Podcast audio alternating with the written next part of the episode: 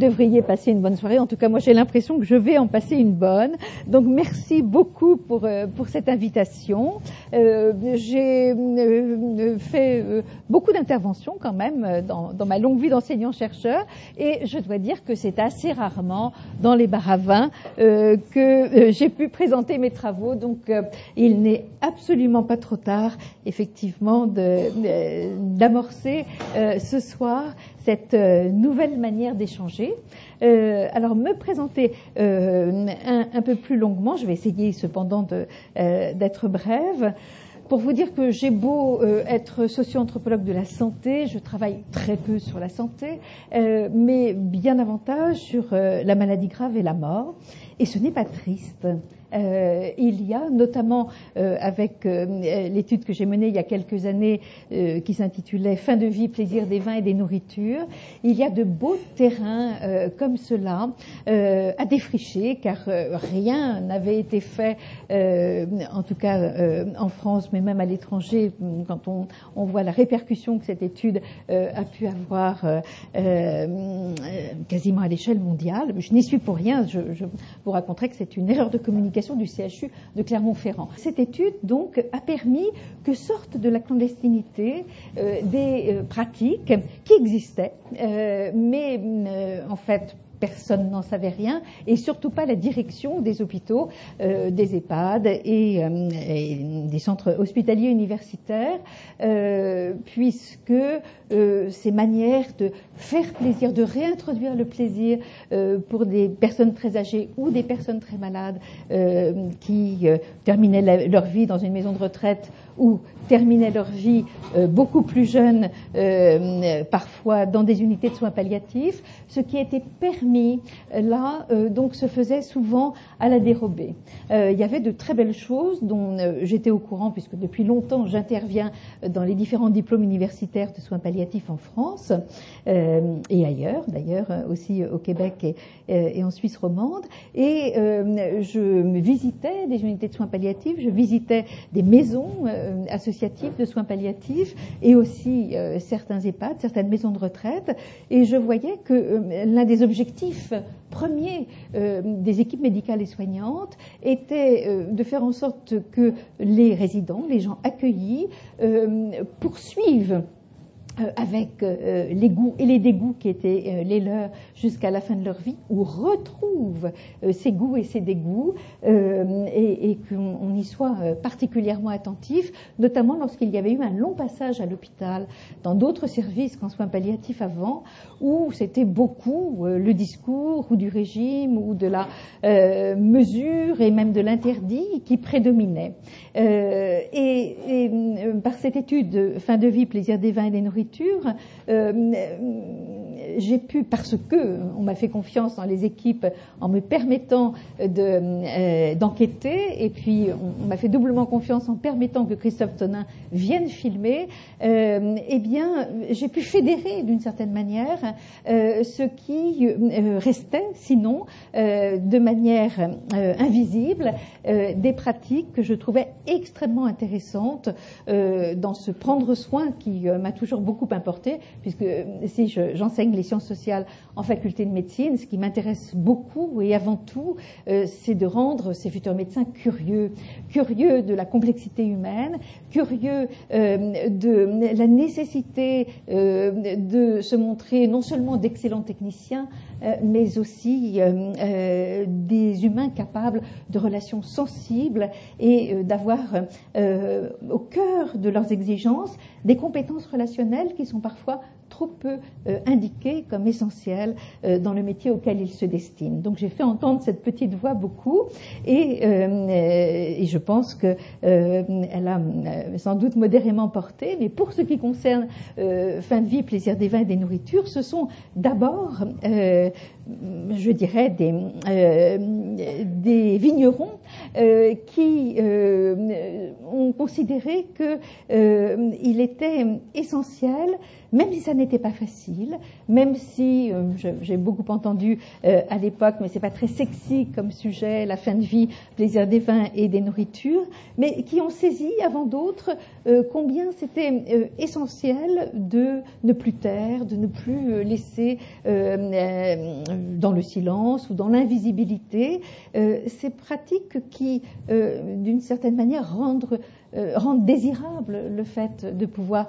terminer sa vie sans se voir euh, euh, interdire ou supprimer tout ce que l'on a aimé euh, consommer, boire et manger, qui nous a d'ailleurs en général conduit à grandir et, à devenir des hommes et des femmes non seulement de qualité mais de santé.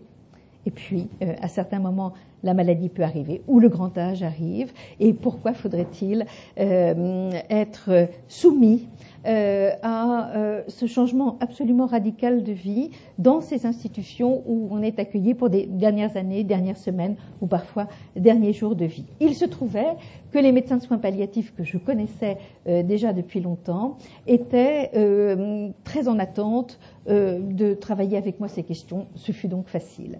Mais je dois revenir un peu en arrière sur euh, euh, ce qui m'avait euh, intrigué dans une étude précédente qui portait sur les jeunes 15-25 ans atteints de cancer et sur ce qui se passait dans leur vie lorsque l'avènement de, la maladie est là, l'hospitalisation, les traitements lourds. beaucoup de garçons dans plusieurs régions françaises d'une vingtaine d'années me disaient je veux sortir je supporte plus d'être d'être hospitalisée. Euh, je veux vraiment sortir. Moi, je m'attendais euh, assez euh, naïvement à ce qu'ils aient envie de sortir pour sortir, par exemple, en boîte, sortir avec leurs amis. et plusieurs disaient j'ai envie non seulement de sortir, mais d'arrêter les traitements pour retrouver le goût euh, et les odeurs des repas du dimanche euh, euh, que mes parents, que ma mère fait. J'ai envie à nouveau de pouvoir goûter ce vin quand mon père ouvre une bonne bouteille le dimanche midi. C'est comme ça d'ailleurs que je voyais que c'était davantage le dimanche midi que les autres jours que les pères ouvraient de bonnes bouteilles, mais c'est quelque chose qui leur manquait terriblement et, et qui venait dire combien et le traitement euh, et la maladie euh, pouvaient être antinomiques avec ce qu'ils découvraient comme important dans la vie. Et, ils étaient tout à fait capables de dire c'est parce que j'en suis privé, c'est parce que le goût est altéré par les mucites, euh, vous savez, euh, générés par euh, les chimiothérapies notamment, c'est parce que tout ça actuellement n'est plus possible que je mesure combien c'est précieux et combien ça m'a construit. Et disait-il aussi, c'est étrange cette transformation que, que la maladie opère en moi, en nous. J'étais plutôt à l'âge de vouloir quitter mes parents et euh, je me rends compte de combien autour de ce repas euh, l'essentiel euh, manque aujourd'hui. Et euh, j'avais été euh, très intriguée par le fait qu'on puisse, à 20 ans, euh, considérer que cette dimension de boire et manger ensemble, en famille, était si importante. pour avoir eu moi-même des enfants, je sais combien il a fallu attendre un petit peu au-delà de 20 ans pour qu'ils reviennent au, au, repas, pas forcément d'ailleurs dominical, mais où on s'assied pour manger de bonnes choses et boire de bons vins et là, donc à 20 ans, euh, c'était quelque chose d'important. Je me suis dit qu'évidemment, il fallait euh, savoir si, euh, lorsqu'on était plus âgé, il en était de même et si en être privé était un manque qui générait de la souffrance. Et c'est ce pourquoi, donc, j'ai travaillé sur fin de vie, plaisir des vins et des nourritures avec euh, effectivement des répercussions tout à fait inattendues. Alors, euh, pas seulement euh, dans le fait que la presse locale et par exemple, pour ce qui concerne la Touraine, rapporté une euh, une action qu'ont menée des jeunes d'un IET euh, de communication qui m'ont contacté pour savoir si je voulais bien être la marraine euh, d'une rencontre qu'ils allaient organiser avec des gens âgés vivant dans un EHPAD qu'ils ont envie d'emmener dans une cave et, ce fut euh, euh, la, cave euh, à Chinon d'un vigneron qui avait déjà participé avec moi à une réflexion sur ce qu'étaient les plaisirs des vins et des nourritures en fin de vie. il a donc tout à fait accepté que ces personnes âgées viennent déguster du vin, entendre parler du travail du vigneron et puis aussi déguster quelques euh, Sainte-Maure de Touraine, euh, de bons fromages euh, qui avaient été préparés pour eux. Alors évidemment, la presse a rendu compte de, ce type d'événement, mais ce qui s'est passé autour du CHU de Clermont-Ferrand est, suffisamment cocasse pour que je vous le raconte. il se trouve que dans les centres hospitaliers universitaires, il est absolument interdit depuis déjà quelques années de consommer de l'alcool, que l'on soit euh, patient, famille euh, ou professionnel. Et euh, j'avais déjà mené mon étude et rencontré une responsable de l'unité de soins palliatifs de, Clermont-Ferrand qui elle-même avait mis en place ces consommations, mais personne ne le savait, et qui a pensé que ce serait très bien que je vienne euh, restituer les résultats euh, de l'étude dans le service et qui en a parlé à la direction de son établissement. Et la direction de l'établissement a choisi de communiquer très largement dans des organes euh, très hospitaliers, des organes de presse très hospitaliers euh, au sens euh, au sens CHU hein, et pas convivialité, en indiquant une anthropologue vient former une équipe soignante à, à, la tenue d'un bar à vin au CHU de Clermont-Ferrand.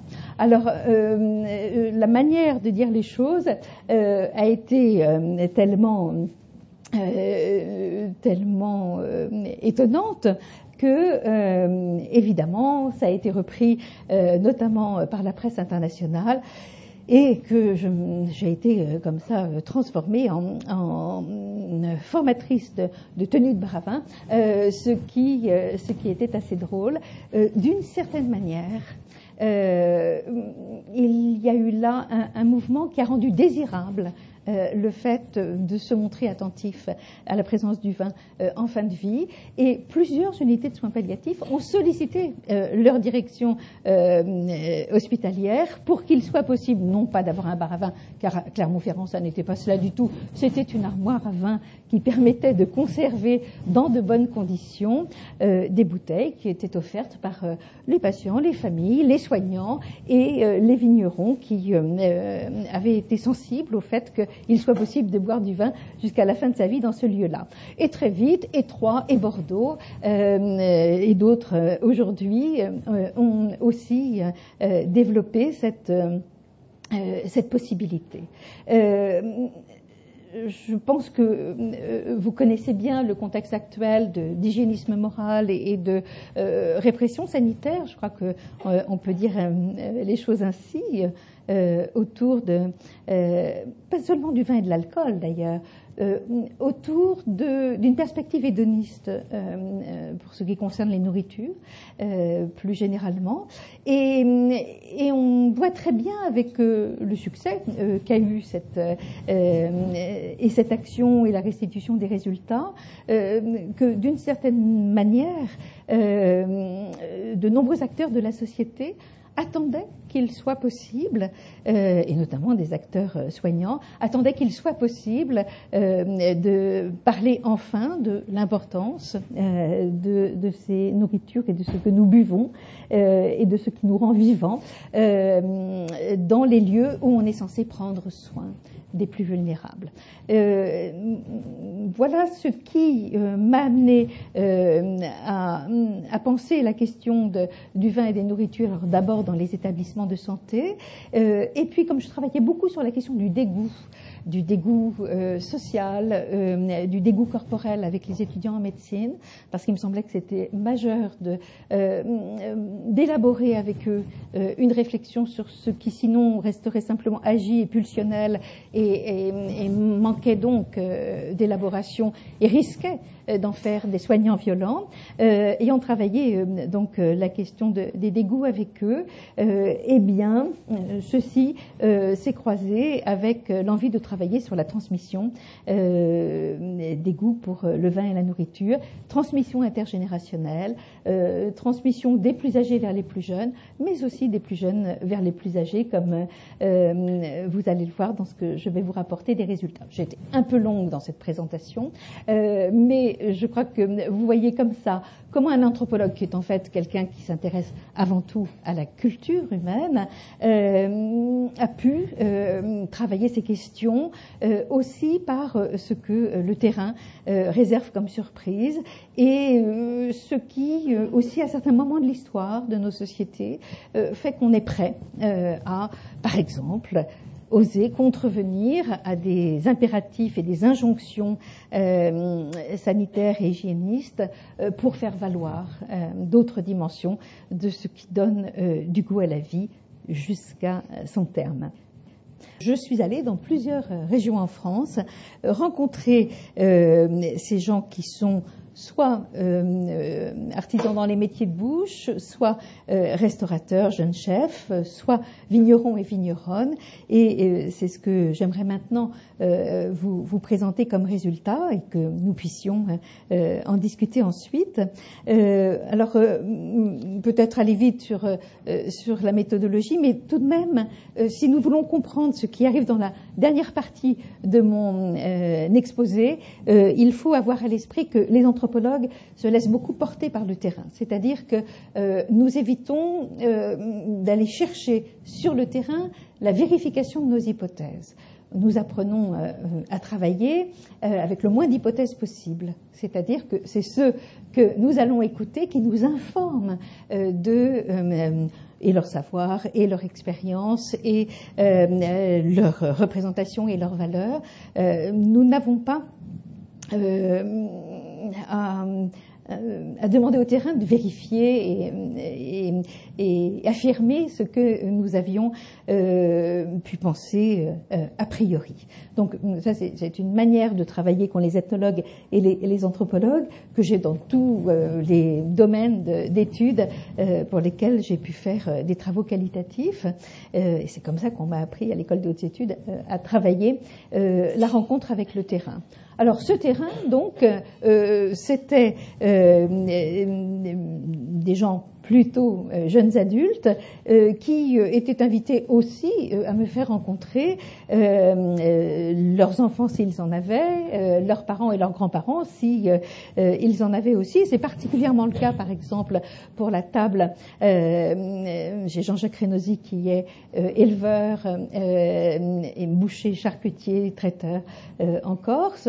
c'est son fils que j'ai rencontré d'abord, et puis c'est ensuite toute la famille et toutes les générations euh, qui ont non seulement consenti pendant trois heures euh, à échanger avec moi sur le mode de, la conversation plus que euh, du questionnaire, et puis qui ont accepté d'être filmés ensuite par Fabio qui est venu les voir.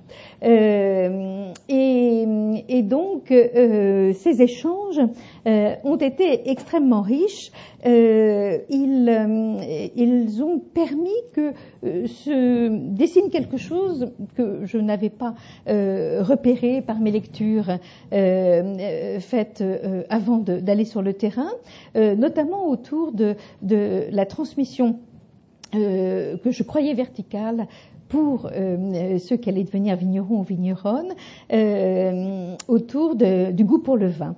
je, vais vous indiquer comment les réponses qui m'ont été faites effectivement permettent de nuancer cela.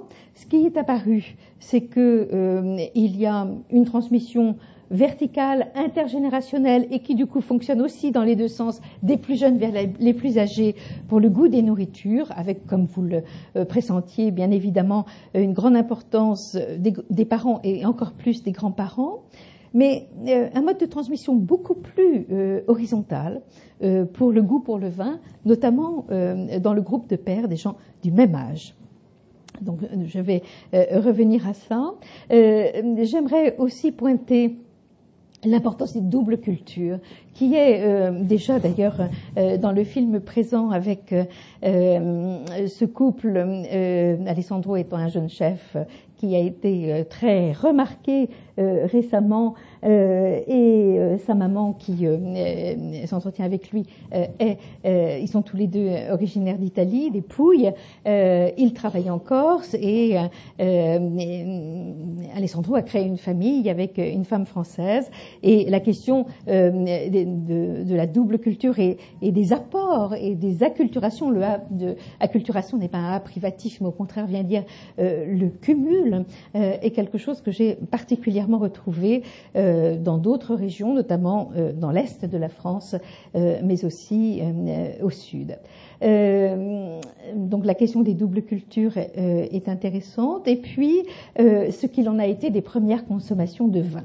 Alors, si vous entendez la maman d'Alessandro dire que quand elle était petite, elle avait un tonneau à elle de 100 litres, il y a, pour les gens beaucoup plus jeunes, cependant, beaucoup de souvenirs qui ont été évoqués. On avait bien compris que je n'étais pas un représentant de l'ordre médical ou des addictologues, ni que j'allais dénoncer ce que j'entendais mais on avait bien compris que je m'intéressais beaucoup à la mémoire sensorielle, aux archives sensorielles de chacun, et donc on m'a livré beaucoup, euh, beaucoup de euh, récits de ce, qu'a pu être euh, la première consommation ou ce qu'ont pu être les premières consommations de vin. Et là, j'aimerais, si je le retrouve, vous lire ce qu'il en a été pour pour Jean et Momo, qui ont été euh, mes premiers interlocuteurs. J'avais contacté Jean qui a une vingtaine d'années euh, et qui m'a dit on va faire l'entretien avec ma grand-mère qui en a 86.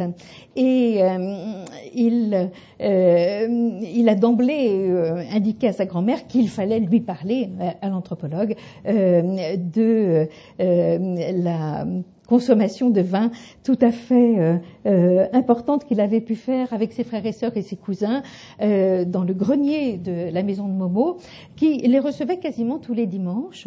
et Jean commençait son témoignage en disant on buvait de l'eau à table et du vin au grenier. C'était tout à fait intéressant de voir comment il s'agissait de Mercuret, en l'occurrence, qu'achetait la grand-mère avec une comment dire, une démesure telle qu'elle se rendait pas bien compte que les bouteilles disparaissaient. Euh, et donc, euh, ce garçon raconte qu'avec les cousins, euh, on montait les verres et tire-bouchons au grenier, qu'il se trouvait qu'il y avait un, certain nombre de bouteilles qui étaient déjà là-haut, qu'on faisait en sorte de les monter de la cave au grenier et que euh, on allait boire, euh, que les adultes n'en savaient rien jusqu'à ce qu'ils découvrent, mais tout de même longtemps après, parce qu'en fait personne n'allait jamais dans ce grenier, euh, les cadavres de bouteilles.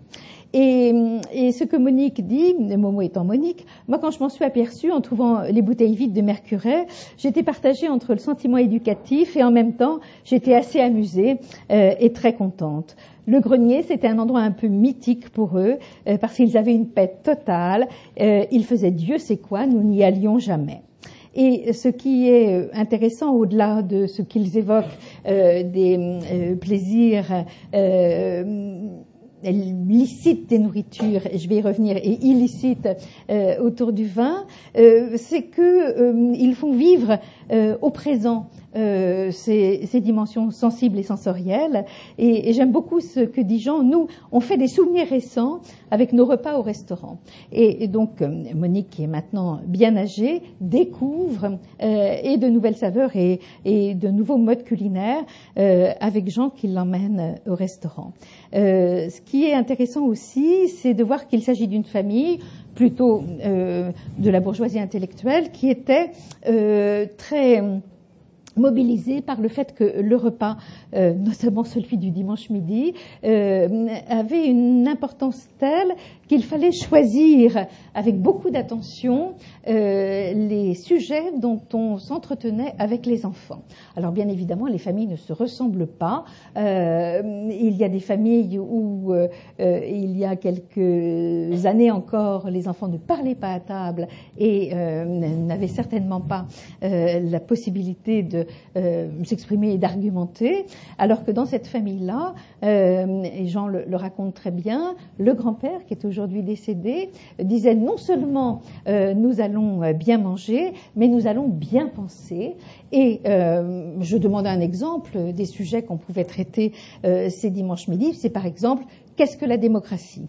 Et Jean dit j'avais 9 ans et nous débattions, euh, on faisait des cafés philo en fait euh, avant l'heure, et on faisait ça le dimanche midi. Euh, nous débattions avec les grands-parents, avec nos parents, de questions aussi sérieuses, et nous mangions des plats que nous avions commandés. À 9 ans, il commandait, euh, ainsi que ses, frères et cousins, euh, à la grand-mère ce que ils auraient très envie de déguster ensemble.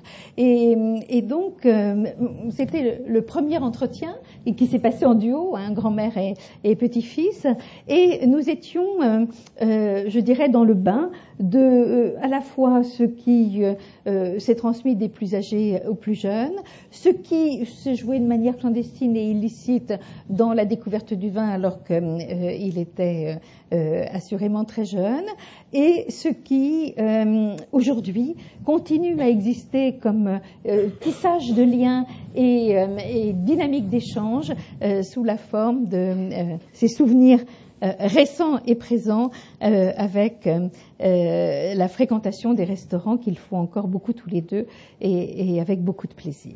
Donc, nous sommes dans ces premières consommations de vin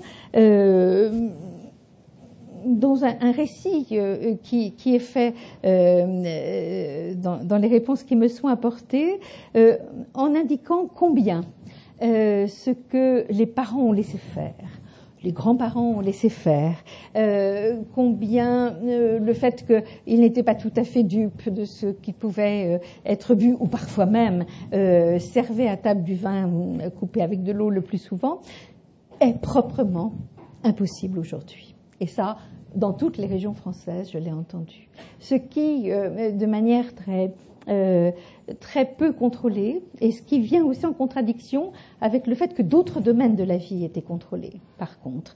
Mais euh, ce qui, autour euh, de, ces plaisirs de bouche, existait, ne tombait pas sous la coupe de l'éducatif et même pour Momo et Jean, on voit bien que cette possibilité de se retrouver dans le grenier euh, à faire des choses pas tout à fait permises, mais pas non plus très surveillées, euh, euh font rire aujourd'hui euh, et Jean et Monique, mais Jean qui n'a pas encore d'enfant dit mais jamais j'accepterai que mes enfants ne fassent la même chose. Il faut bien évidemment que nous tirions parti de ce que nous savons aujourd'hui de la toxicité de l'alcool et à chaque fois des discours tels que cela sont accompagnés de regrets. Et c'est bien dommage que nous soyons aujourd'hui euh, dans euh, euh, cette pensée si raisonnable. Parce que ce qui s'est beaucoup dit quand même, c'est le plaisir.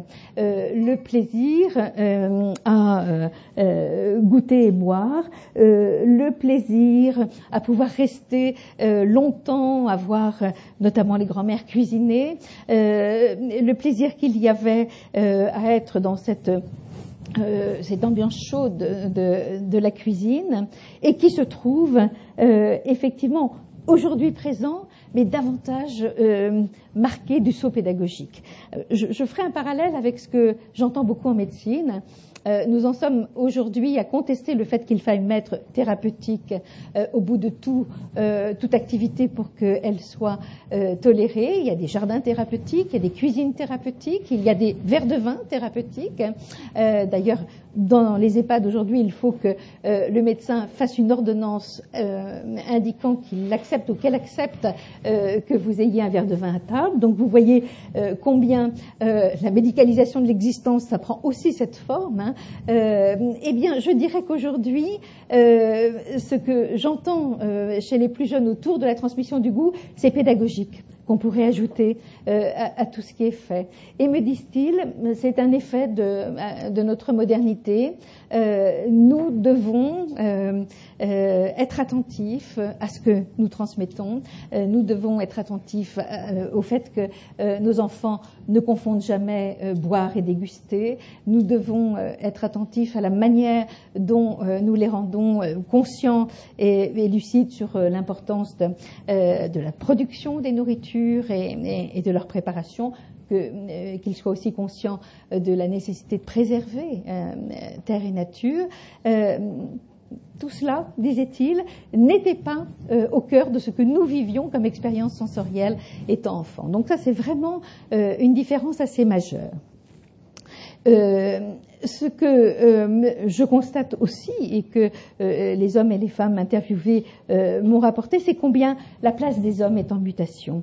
je m'en doutais, je le vois très bien dans le champ du soin d'ailleurs. Hein. Non seulement les hommes s'occupent de plus en plus des petits enfants et des bébés, de plus en plus d'hommes sont des aidants de leur conjointe malade ou de leurs euh, parents malades euh, et sont donc dans une proximité avec le corps bien plus grande qu'auparavant, mais aussi dans cette éducation et cet éveil sensoriel, il, est vraiment très apparent que les hommes aient changé dans leur attention portée aux dimensions du goût et dans cette euh, éducation euh, aux nourritures et éducation au vin, on va le voir aussi, euh, qu'ils mettent en place aujourd'hui, mais je vais y revenir. Et puis, ce qui est apparu, c'est donc, pour certains, et je n'ai pas entendu ça chez les jeunes chefs, mais beaucoup plus dans ceux qui travaillent la vigne et le vin, c'est les troubles, les difficultés, les souffrances dans la transmission euh, de valeurs culturelles et culturales. Euh, j'y reviendrai. Euh, il est compliqué de résumer la richesse des archives affectives et sensorielles, je pense qu'on peut les appeler comme ça, qui ont été évoquées. mais ce qui apparaît vraiment, c'est que le goût des nourritures comme celui du vin est affaire de, de, construction à la fois intime et sociale où se croisent en permanence convivialité, identité et plaisir et puis, et puis euh, toujours conjugué, euh, et d'ailleurs euh, la mère d'Alessandro le dit dans le film, à la nécessité de l'effort et du travail qui est requis par un apprentissage exigeant, sauf que là aussi, la manière d'envisager le travail n'est plus la même que pour les générations plus âgées. Euh, je vais je vais revenir. Euh, je je crois euh, intéressant de citer quelques verbatims sur ces tisseurs de, de, de goût que sont les grands-parents. Voilà quelques, quelques extraits euh, euh, sur euh, l'idée que les grands-mères, mais aussi les grands-pères, sont une source précieuse d'éveil du goût. Alors ma grand-mère, vu ses origines italiennes, fille de boucher, elle a toujours été en contact avec la nourriture, elle adorait cuisiner, donc la filiation là semble évidente. un autre, ma grand-mère qui était un cordon bleu, s'occupait de préparer des repas pour toute la famille et nous avions toujours de très bonnes choses à manger. Beaucoup de produits venaient du potager dont s'occupait surtout ma maman et ma grand-mère. Et euh, cette euh, femme euh, vigneronne aujourd'hui, jeune vigneronne, qui est cependant en conflit relationnel avec sa mère pour des raisons de transmission très difficiles du patrimoine, reconnaît que ses filles bénéficient de cette fréquentation quotidienne du potager avec sa mère et elle sait combien c'est précieux et elle sait d'ailleurs que c'est suffisamment précieux pour qu'elle surmonte euh, un certain nombre des difficultés et des tensions euh, qu'elle rencontre par ailleurs dans euh, la vie de l'exploitation, puisqu'il s'agit d'un contexte où le père est décédé très tôt et, et où c'est la mère et la fille qui se retrouvent dans une situation compliquée à devoir faire vivre cette exploitation. autre chose, on allait manger au restaurant une fois par an à l'anniversaire de mon grand-père, c'était la fête du goût. On est là évidemment euh, euh, avec des moyens financiers et des appartenances sociales qui sont très variées et donc euh, on ne va pas au restaurant souvent. Ou encore, la mère de mon père a beaucoup cuisiné. Elle avait un gros bouquin de recettes dont j'ai hérité. Elle passait des fois trois jours à faire des recettes pour les invités. Encore un autre témoignage. Une de mes grand-mères était nordiste et j'ai eu la chance de goûter à ses cramiques, la cuisine au beurre, toutes ces choses terribles mais si bonnes. Euh, ou encore euh, de jeunes vignerons qui ont fait tout à fait autre chose, qui sont tous les deux ingénieurs euh, et qui euh, ont acheté des vignes et font du vin maintenant dans le sud de la France. Ma grand-mère euh, paternelle faisait des asperges mayonnaise. Ça m'a marqué, ça me marque encore dans mon métier, car on fait un vin qu'on appelle le petit grain. Et sur notre fiche technique, c'est un vin qu'on conseille avec des asperges. Et c'est un plat que j'affectionne toujours autant. Et ce couple est très, très soucieux euh, de euh, faire vivre à ses trois enfants très jeunes la même richesse sensorielle que celle qu'ils ont pu connaître. Alors, euh, les parents ont aussi euh, éduqué au goût, et c'est particulièrement le cas pour ceux qui sont devenus chefs. Euh, il y a là toute une série de témoignages qui indiquent combien euh, père et mère euh, aimaient cuisiner, savaient le faire, même si, euh, par exemple, on peut dire la cuisine de, ma mère était très simple, mais ça avait du goût. Mon père, c'était un bon rôtisseur, il salait et il poivrait correctement. J'aime beaucoup le fait qu'on puisse porter ce jugement dans la manière d'épicer. il s'agit d'un chef qui aujourd'hui a une carrière absolument euh, éclatante. Euh, d'une certaine manière, dans euh, la restauration, la transmission semblait passer par, les parents assez, assez nettement, même si les grands-parents aussi, bien sûr, avaient été des vecteurs de cet éveil au goût. Euh, euh, ce qu'on retrouve là et que j'avais déjà euh, tout à fait repéré dans et ce que les anthropologues de l'alimentation disent depuis longtemps, c'est combien, je l'avais repéré aussi dans Fin de vie, plaisir des vins et des nourritures, combien le goût pour l'alimentation est un fait social, éducatif, sensoriel, bien plus que biologique. Et euh, vous le savez, on ne mange pas que des nutriments. Nous ne sommes pas des êtres biocentrés. Euh, nous mangeons euh, euh, bien autre chose puisque nous mangeons aussi des souvenirs et des symboles. Et c'est beaucoup ce qui m'a été dit dans ce travail d'écoute et d'études qualitatives, où vraiment l'alimentation est intégrée et pensée par la totalité des domaines de la culture dans les entretiens qui ont été menés tant familial que régional, national et transnational. Euh, par exemple, euh, la discussion autour du beurre, euh, de la crème et de l'huile, et notamment de l'huile d'olive, a donné lieu à des passages assez fameux où se découvrir s'aimer même dans un couple a pu passer par le fait qu'il ait fallu faire une place au gras, bien différentes, euh, que l'on soit militant du beurre ou au contraire qu'on ne voit que, que par l'huile d'olive et qu'on dit son dégoût euh, pour le beurre, notamment euh, lorsqu'on est du sud ou du sud de l'Europe. eh bien, il y a là vraiment une construction. C'est d'ailleurs ce que Jean-Claude Kaufmann, avec qui j'ai travaillé dans, dans, la restitution de, de, ces résultats, pointait combien se mettre en couple, c'est vraiment l'occasion de négocier d'une certaine manière, de découvrir, de faire découvrir hein, euh, ce que nous importons chacun euh, de euh, nos archives sensorielles. Ce que l'on voit aussi, c'est que l'opposition Wilbur, par exemple, elle va se trouver dépassée par la génération des jeunes adultes que j'ai pu rencontrer, qui me disent moi je cuisine l'un et l'autre sans problème. c'est parfois un peu difficile avec mes parents, c'est encore plus difficile avec mes grands-parents, mais ils arrivent à un âge où ils peuvent recevoir. Et donc, on se plie évidemment à ce que les plus jeunes proposent.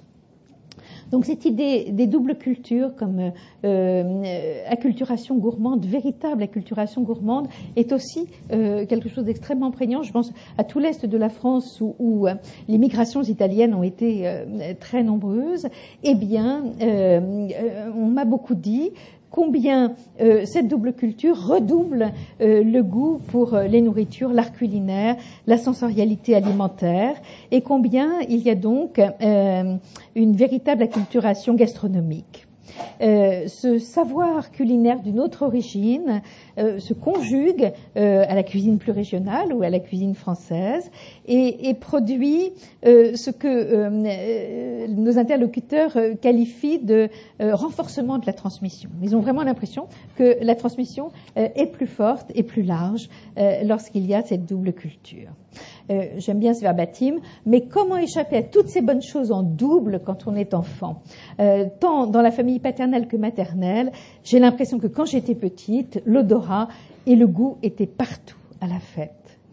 Euh, d'origine plutôt populaire, cette dame aujourd'hui est l'associée d'Alain Passard lorsque il se déplace dans le monde entier pour faire à manger, pour euh, des invités évidemment prestigieux, et, elle dit beaucoup combien euh, cette générosité des doubles cultures euh, a été très favorable à son éducation au goût et sa curiosité pour des goûts différents.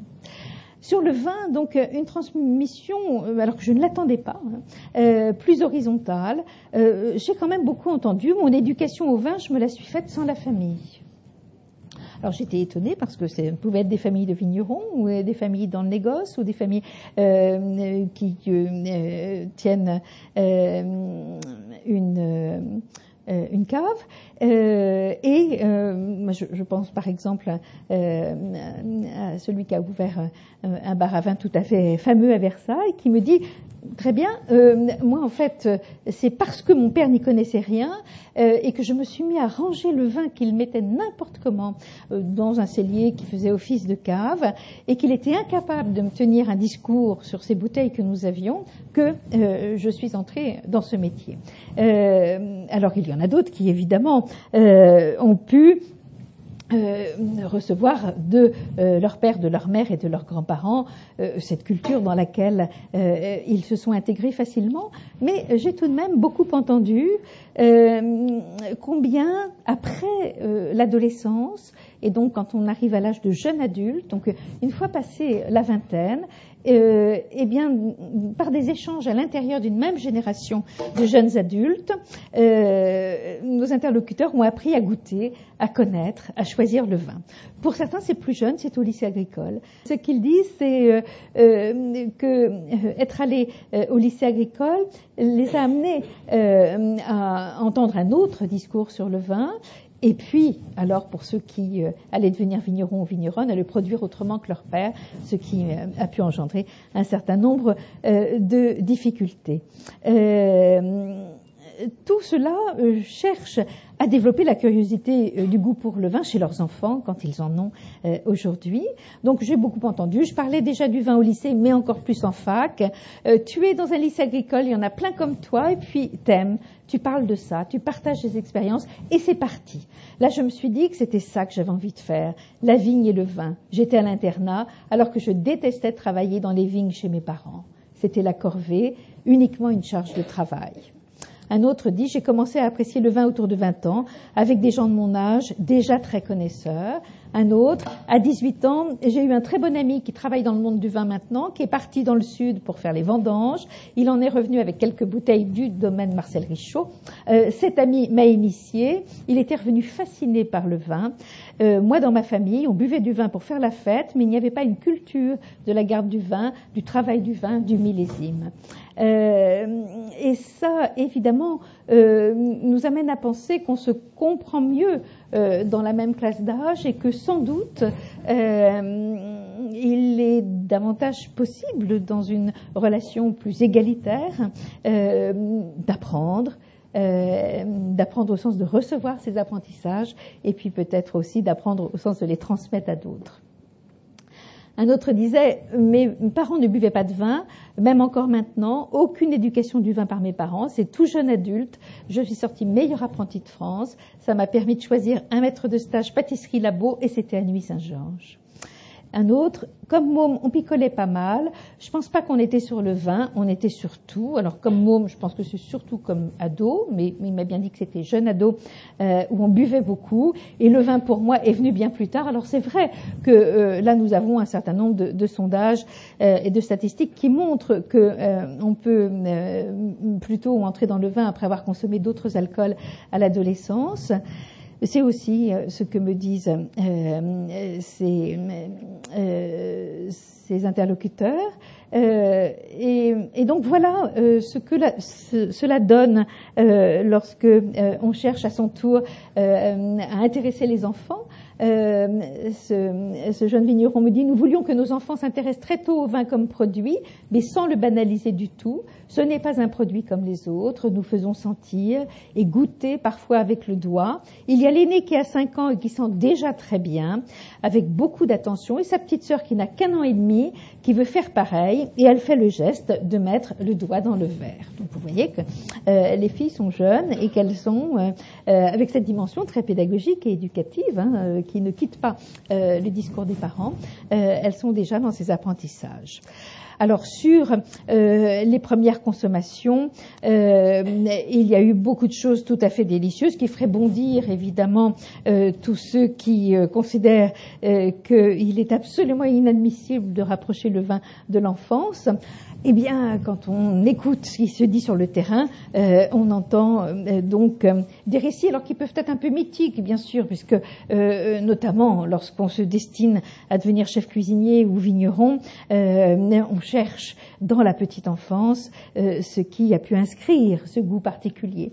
et par exemple, au travers de ma famille maternelle, je me souviens de repas mémorables et je goûtais à tout y compris au vin, dans des proportions qui me paraissent aujourd'hui tout à fait déraisonnables, parce que j'avais le droit de sentir, de goûter tous ces vieux Bourgognes, ces vieux Bordeaux, ces Muscats, de l'Alsace au Sauternes. J'ai eu la chance de goûter à beaucoup de choses. Voilà cependant quelqu'un qui fait très, attention aux séances de dégustation qu'il met en place pour ses enfants autre chose, euh, un autre. Mes premiers souvenirs sur le vin, c'était, je devais avoir 5-6 ans, et ce sont mes parents et mes grands-parents en Bourgogne qui faisaient la route des vins et goûtaient des vins. Je les avais accompagnés, j'ai le souvenir de ces odeurs, des odeurs de cave. Euh, pas le goût du vin, car je n'en ai pas goûté à ce moment-là. La première dégustation de vin remonte à 12-13 ans, avec mon oncle qui est médecin et qui m'a initié au vin et qui systématiquement, quand il ouvrait une bouteille, me faisait sentir, goûter un peu et me posait des questions sur ce que j'en pensais et du coup me mettait en confiance.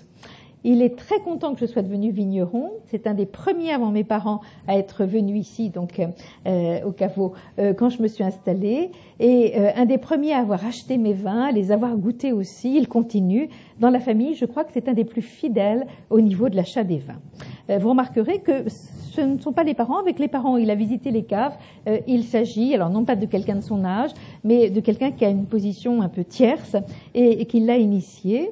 Euh, et nous avons, alors, pour entrer dans la mythologie familiale, des récits que je ne peux pas garder sous silence tellement ils sont fameux. Euh, ce jeune vigneron et sa sœur, qui me disent ceci, c'est le jeune vigneron. ma mère, quand elle était enceinte de moi, Ma mère, elle aime le vin, toujours très raisonnablement, mais quand elle était enceinte de moi, elle adorait le vin. Ce n'était pas les fraises, c'était le vin. Euh, donc, elle a beaucoup plus goûté et bu de vin. Euh, elle avait une attirance beaucoup plus forte pendant sa grossesse, et après, beaucoup, beaucoup moins. J'ai donc bu du vin très tôt vous en conviendrez. Et euh, dans la même famille, la sœur, qui avait un an de plus, alors que je ne la rencontre pas au même endroit et dans le même moment, me dit que si je lui demande à quel âge elle a commencé à boire du vin, eh bien c'était très très tôt, c'était à 3 ans, mais ça n'était pas par sollicitation de mes parents. Nous avions une salle de dégustation qui était attenante à notre maison. Il y avait juste une porte entre la salle de dégustation de vin et notre salle à manger. À l'époque, ma maman servait les gens et s'en servait un peu par politesse. J'écoutais derrière la porte ce qui se passait et quand j'entendais ma maman descendre à la cave, je passais à la salle de dégustation et je goûtais les dernières gouttes qu'il y avait dans chaque verre. Un jour, ma mère n'a pas bu ce qu'il y avait dans son verre, et moi j'ai tout bu. En remontant, elle a trouvé que c'était bizarre. Je n'ai pas bu tout mon vin, euh, et mon verre est vide. Ce ne serait quand même pas ma petite fille qui a vidé mon verre. Vous voyez, ça c'est la légende familiale sans doute euh, qui se construit. Euh, et du coup, ben, le lendemain, elle était avec des clients. Elle a fait pareil, mais elle m'a guetté en fait. Elle est restée discrètement derrière la porte pour observer. Et moi, je pensais qu'elle était descendue. J'ai ouvert la porte coulissante et j'ai commencé à vider tout les verres. Elle m'a quand même dit que ça n'était pas une bonne idée, que j'étais un peu petite pour boire tous les jours et que même si ça n'était que des gouttes de vin, ce n'était pas pour les enfants de mon âge.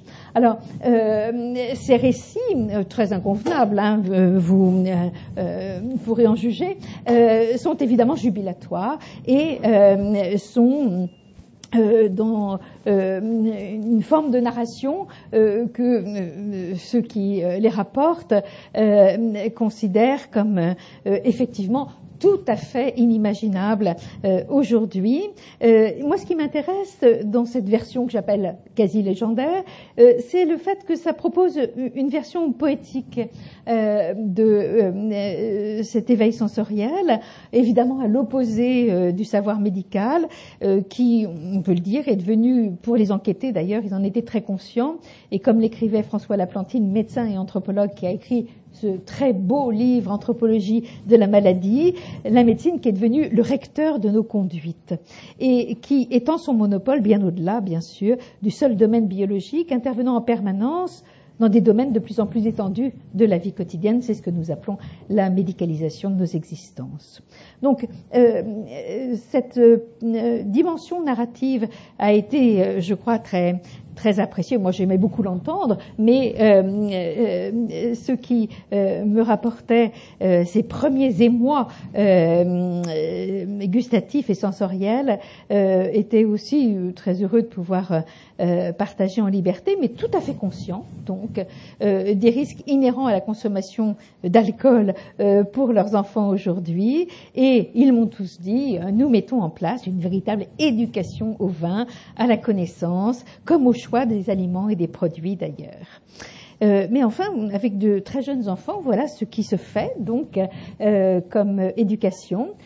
Quand on commence une nouvelle cuvée, on aime bien dire aux enfants qui sont très jeunes, hein, ils sont 3, 4 et 5 ans, euh, alors, cette nouvelle cuvée, qu'est-ce que vous en pensez par rapport à une autre?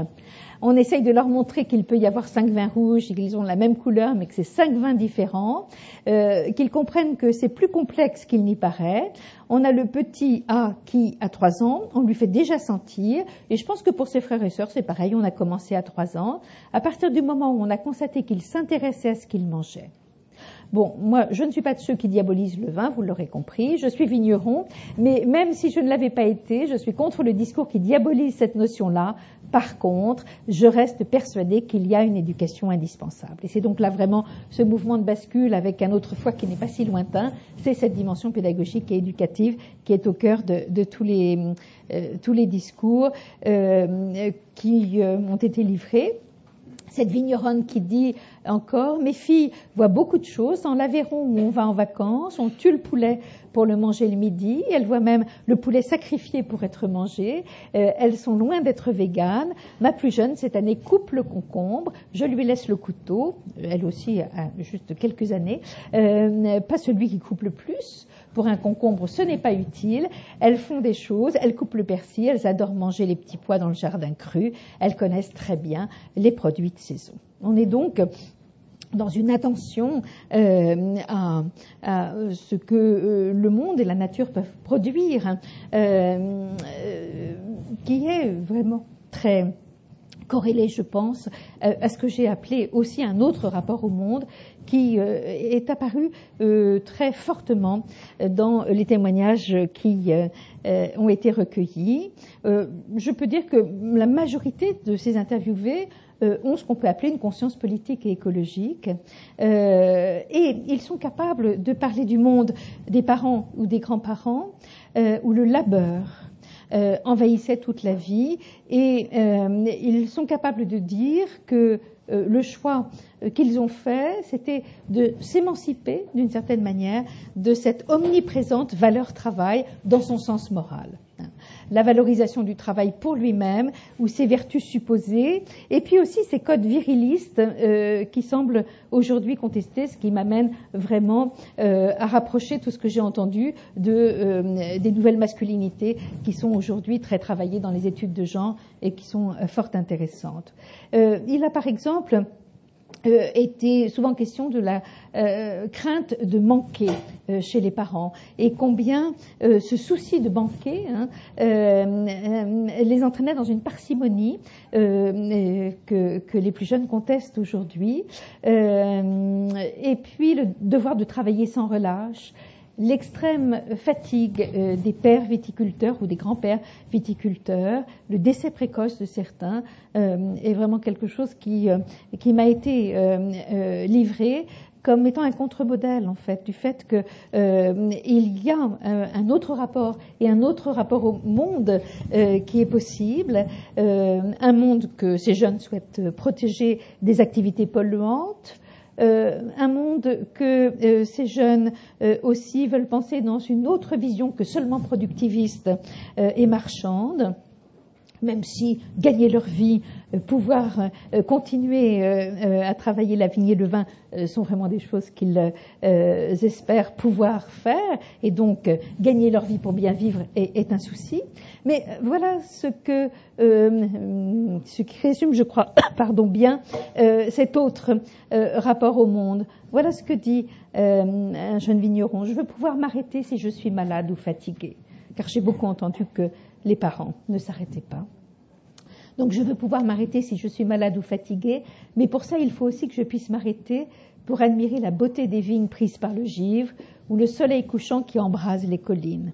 Et donc ce souci esthétique, cette possibilité de s'arrêter avec euh, quelque chose qui est de l'ordre de la méditation, même si c'est peu de temps, euh, est vraiment euh, quelque chose que j'ai beaucoup entendu, et pas seulement chez les femmes vigneronnes. Alors un peu moins chez les restaurateurs, parce qu'ils ont beaucoup parlé du rythme, les chefs, du rythme assez effréné du travail.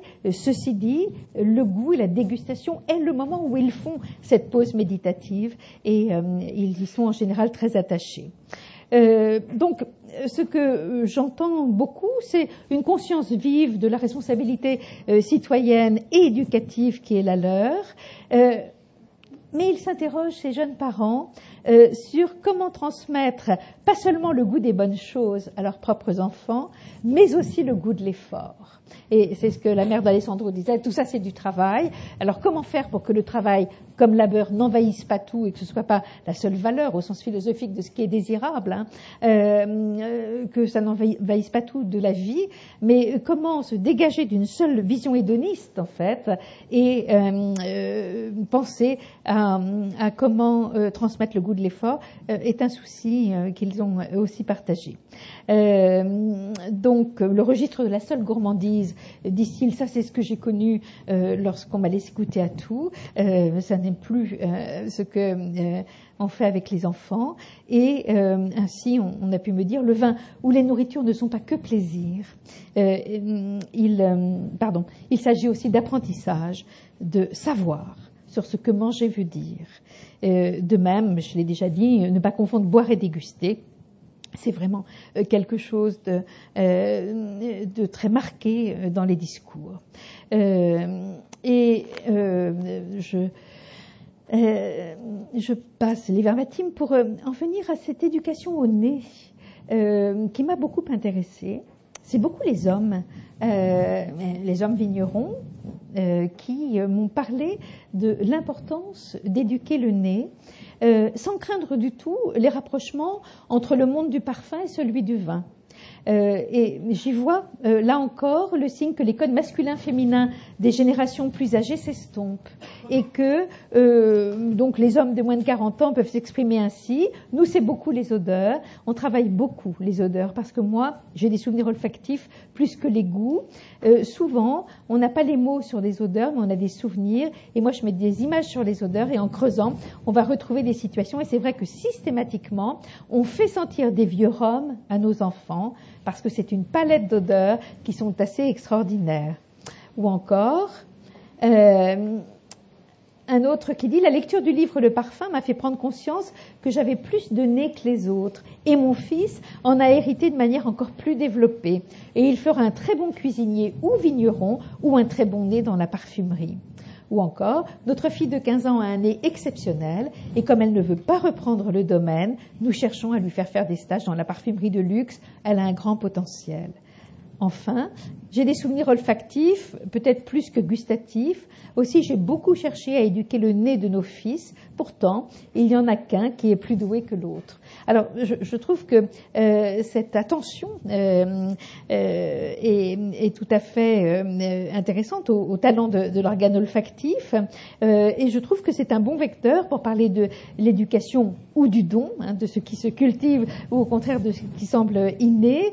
et puis, combien l'organe olfactif devient en fait support de distinction sensorielle et sociale est aussi quelque chose de, très intéressant. Alors évidemment, le nez euh, lit d'abord émotion et mémoire, et ça, ils l'ont beaucoup dit, euh, mais aussi donc des savoirs et l'acquisition d'un langage collectif qui peut être partagé et valorisé euh, sur le marché du travail.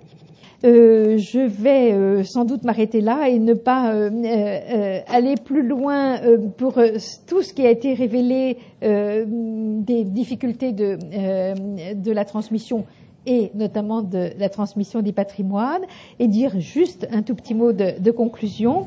Je crois que vous aurez compris que les entretiens ont été extrêmement riches, euh, que euh, c'est un véritable inventaire qui a été fait euh, donc par des familles euh, gourmandes et, et euh, attentives à ces dimensions du goût, des familles inventives, j'ai trouvé beaucoup, et, et tout à fait capables de dire combien on n'est pas du tout dans la dimension défaitiste de la fin des transmissions familiales, bien au contraire, euh, mais de dire aussi qu'il n'y a pas à avoir de vision idyllique des relations intergénérationnelles au sein de la famille, puisqu'ils ont pu insister sur euh, le fait que bah, leur avoir euh, transmis le goût des nourritures et puis n'avoir, par exemple, jamais pu leur dire combien ils étaient fiers de les voir réussir leur premier vin, cela montrait qu'il n'y a pas à idéaliser ces relations